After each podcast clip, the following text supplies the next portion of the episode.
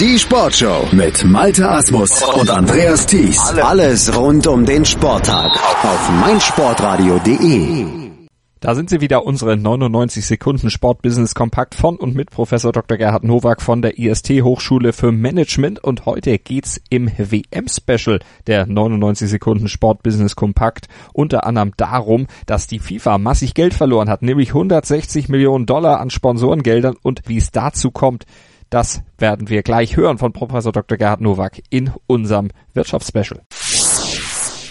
Wenige Tage vor Beginn der morgen startenden Weltmeisterschaft hat die FIFA zwei chinesische Sponsoren gefunden. Diking und Lucy werden Regional Supporter für den asiatischen Raum und haben dafür einen niedrigen Millionen-Dollar-Betrag bezahlt. Ursprünglich hatte die FIFA eine Sponsoringstruktur entwickelt mit bis zu 20 regionalen Sponsoren auf fünf Gebieten der Welt verteilt.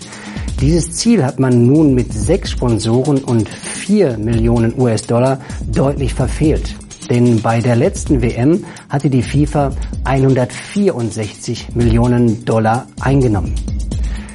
Sponsoring, meine lieben Sportmanager, ist nach der Vergabe der Fernsehrechte der zweitwichtigste und größte Bereich. Aber eben kein Selbstläufer. Selbst für eine FIFA-Weltmeisterschaft, einem globalen Weltereignis, kein Selbstläufer.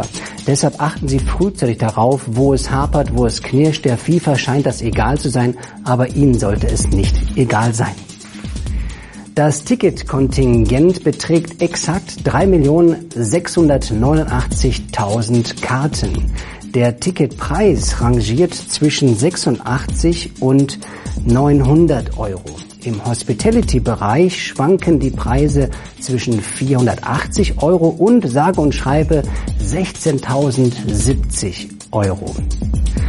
Hospitality ist heutzutage wesentlich mehr als nur Essen und Trinken. Es ist ein Gesamtpaket und dafür sind Menschen auch bereit, mehr als eben 500 Euro zu bezahlen, eben die genannten 16.000 Euro. Deshalb empfehle ich Ihnen, Hospitality immer mitzudenken, weil Sie hier auch im B2B-Bereich gute Möglichkeiten haben, Ihre Veranstaltung zu attraktivieren. Entscheidend ist auf dem Platz aber auch in den sozialen Netzwerken. Die ökonomische Potenz der Spieler wächst rasant und ist größer als die der nationalen Verbände. Der Deutsche Fußballbund kommt über Facebook, Instagram und Twitter auf 11,6 Millionen Follower. Das ist aber wenig, bezogen auf Mesut Özil beispielsweise mit über 70 Millionen, Toni Kroos 36 Millionen und Manuel Neuer mit 23 Millionen.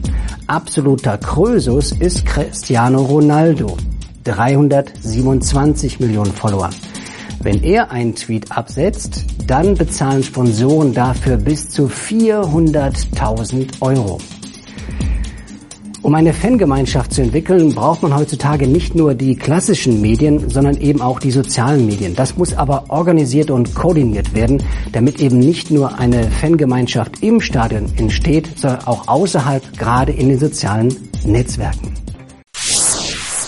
Das war die WM-Ausgabe kurz vorm Start der Fußball-WM 2018 in Russland, der 99 Sekunden Sportbusiness Kompakt hier auf meinsportradio.de mit Professor Dr. Gerhard Nowak von der IST Hochschule für Management. Mehr davon gibt es in der nächsten Woche oder jederzeit die alten Folgen bei uns on demand auf meinsportradio.de bei iTunes in unserem Channel dort oder auch mit unserer App für iOS und Android. Und apropos WM, auch zur WM haben wir uns auf meinsportradio.de natürlich insgesamt nicht lumpen lassen, eine Sonderseite auf die Webseite gestellt, meinsportradio.de slash kickinrush. Dort findet ihr alle unsere Podcasts zur Fußball-WM und ich kann euch versprechen, wenn der Ball rollt, dann wird es noch viel, viel mehr geben. Analysen, Hintergründe, alles, was ihr braucht, um die Fußball-WM in Russland gut zu verfolgen und alles zu wissen und immer im Bilde zu sein.